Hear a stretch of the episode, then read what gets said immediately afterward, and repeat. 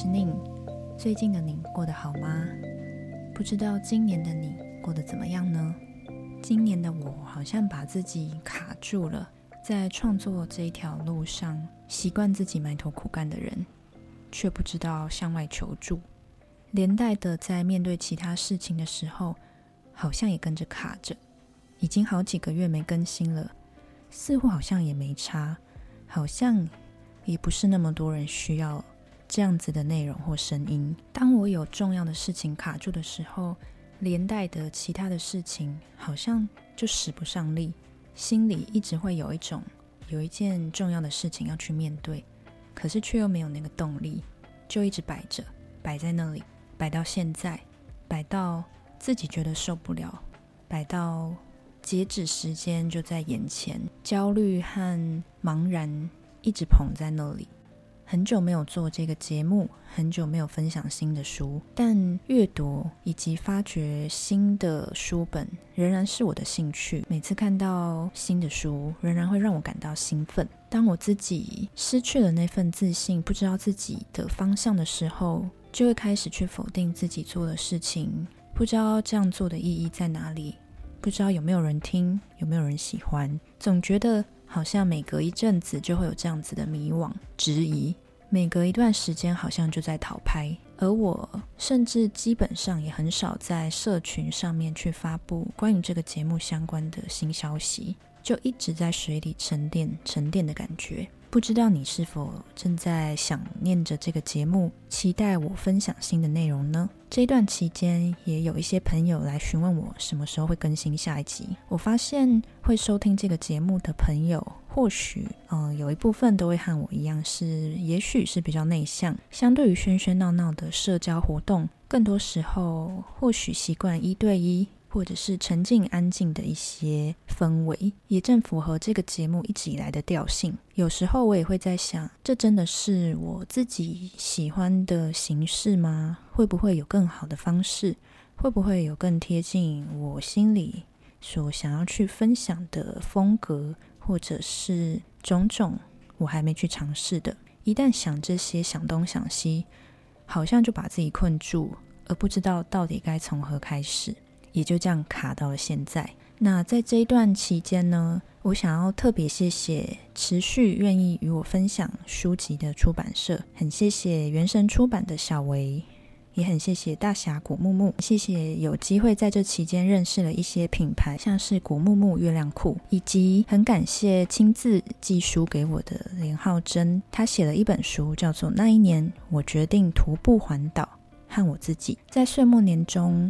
或许都是我们在睡前静静的回顾一整年发生事情的一个很好的时刻。这一年做了哪些挑战，完成了哪些事情，有哪些挫折，有哪些烦恼，有哪些还没有解决，但或许其实没有那么可怕的事情。我在看这一本与自己徒步环岛的书的内容的时候，总觉得也很能带到每一个人平常生活的这一段旅途，并不一定要去到一个远方。而是每个人都在自己的徒步旅途当中，每个人的方向不一样。听到环岛，我们都会觉得好像是一件非常热血、浪漫的事情，而实际上去执行的时候，就会面临非常多的挑战。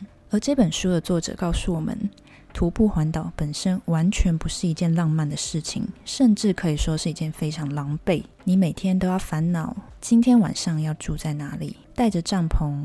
并不是所有的地方都能够任意的让你扎营，也在本书中让我知道了一些冷知识。当你是一个徒步环岛的旅客的时候，如果你事先询问一些校方，总有一些机会是可以让你在操场搭自己的帐篷。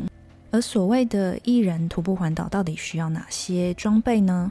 在书的前面，作者列出了一个清单，让我们来听听看，作为参考。首先，你会需要单人帐篷、睡袋。枕头、一盏头灯、警示用的吊式闪灯、饮水袋、一块肥皂、一小袋分装洗衣粉、牙刷、牙膏、两套换洗衣物、薄的外套、两双袜子、一本随身读物、一条毛巾、一把轻便的折叠伞、一顶遮阳帽、一台功能型手机、一包紧急干粮、一台底片相机。十卷底片、一本随身小笔记本复原之笔，还有一张全台湾省道路线的地图。听了这个清单，或许你会突然发现，好像没有提到一个我们平常不可或缺的东西，那就是手机。那在书的前面，作者也已经提到了，既然决定徒步环岛。他所想要做的挑战就是不要使用三 C 产品，而是靠地图，还有路上行人询问，靠自己的力量去走完这一条环岛的路线。很多时候，当我们无聊不知道做什么的时候，就只能划手机。那当今天你没有把手机带在身上的时候，你是不是就没有别的事情做了吗？还是你会去想办法去找些别的事？那这本书会在下一集稍微更详细的跟大家分享，因为这一集呢，想要在今年的最后一天分享给大家，所以我想要简短的、简短的先说明一下目前自己的情况。总之就是想在这边先跟大家说说话吧，找回那种之前录音、之前在房间里架起麦克风的感觉。今年因为搬家了，还有一些变动的关系，所以关系上跟人之间都还在适应。但搬到新环境之后，也尝试了非常多新的事情。如果我之前就在听这个节目的你，或许有听过我分享过自己是从事艺术创作。那我基本上就是在做插画跟漫画，也喜欢各式各样的尝试。那既然前面已经提到我在创作漫画的过程中觉得自己卡住的时候，我就开始分心去做一些其他的事情，像是因为最近有一个展览的机会，而开始去捏黏土啊。做手工纸，玩一些小小的东西，回归一种用手去制作出来的过程。不知道你们会不会有这样子的感觉？在你们的领域，不管是不是艺术，我相信每一个人在自己的专业跟领域上累积到一定的时间以后，你可能就会觉得好像变成了一种自动导航系统，因为你已经熟悉到一定的程度。挑战或许在这个阶段已经不像以前那么的让你觉得困难跟吃力。相对来说，你在面对目前的事情的时候，你也会觉得相对无聊，甚至觉得乏味。每天日复一日的时候，而不知道自己的下一步在哪里，这样子重复下去的乐趣跟意义到底在哪里？我想这是我们每个人时不时就会去浮现的疑问。那至于我呢？当然也是如此。尽管画漫画本来就不是我擅长的事情了，但画画这件事情操作到一定程度之后，对我来说，它也变成是一种受过训练的状态，而不再是那种当你第一次碰到一个你觉得新奇好玩的事情的那种发狂跟热情。那我觉得这个东西是每个人身上都有的，它不会消失，但它好像需要我们。不断的去把它点燃，点燃的方式也看每个人自己在生活中如何去发掘。也就是越了解自己，或者是当你今天受到了一些刺激的时候，那样的感觉就会再次的被唤醒。那我就是在捏粘土跟做一些手做的东西的过程，重新温习了这种创作的很单纯的乐趣。那所谓单纯的乐趣是什么呢？我觉得那就是一种。因为你做的过程自己非常的开心，所以你没有为了什么，你在开心的这个状态就是你带给自己的，而这个过程本身就是意义。这也让我联想到最近这一阵子在探讨，就是 AI 取代人画图的那个技术。我自己会觉得，就我本身来说，我所喜欢的就是我自己画图的这个过程。那如果今天我画图的过程中，有一些片刻是我想要省略逃避，但有一些部分是我想要亲自去操作的。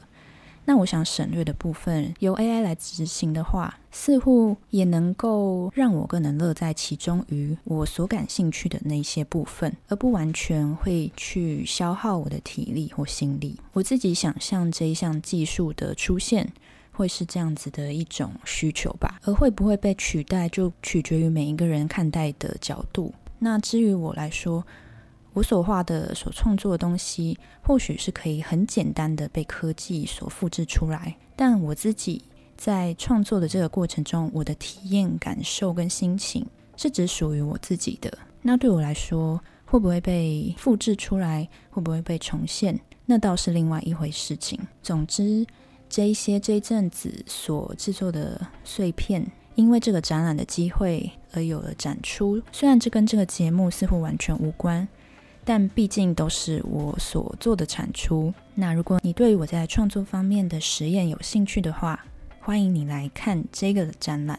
那这个展览是我跟另外两个朋友我们一起的三人联展，展出的地点在小南风咖啡。展出的时间会从十二月三十一号到过完年后都还可以慢慢的欣赏。确切的日期我会在用文字资讯栏分享给大家。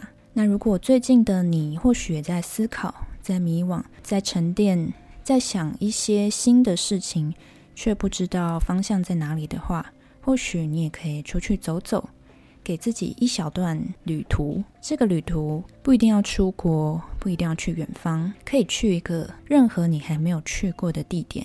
我想，就是一趟探索跟冒险吧。所以欢迎你来看看这个展览，也欢迎跟我分享。你的最近的状况，或是你的想法，我想我今年面对自己的关卡卡住的这个课题，就是我要试着更多去分享关于自己的任何事情，与身边的人，或者是在这里，这都是去练习表达的机会。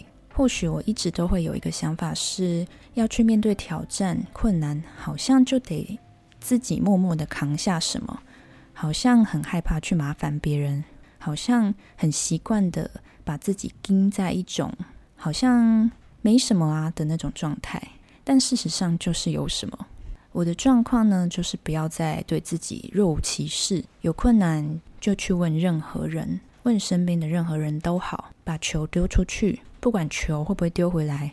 都不要只把球抱在自己的胸前，而我也深刻的意识到一件事情，想在这边分享给大家。当我们遇到挑战的时候呢，其实并不代表我们不能够向任何人求助。我们可以一边去迎向挑战，同时你并不是一个人。不要忽略你身边的任何人，即便你不知道向谁求助，发出一点讯息，发出一点讯号，我觉得那都很好。不然我自己的话，都会有一种闷闷憋着的感觉。往往是在找人说话、对话开启的那个时候，就会有一种气流开始有一种流动的感觉。即便你说出去的话不一定能代表什么，对方也未必能够给你什么。可是当你说出去的时候，你自己可以听见，你也可以再度的整理反思。唯有当我们说出去的时候，自己也才会真正的听见，而不只是闷在脑海里。所以，如果你也正在面对一些困难或挑战的话，如果你也不习惯向身边的任何人求助的话，你可以试试看。这件事情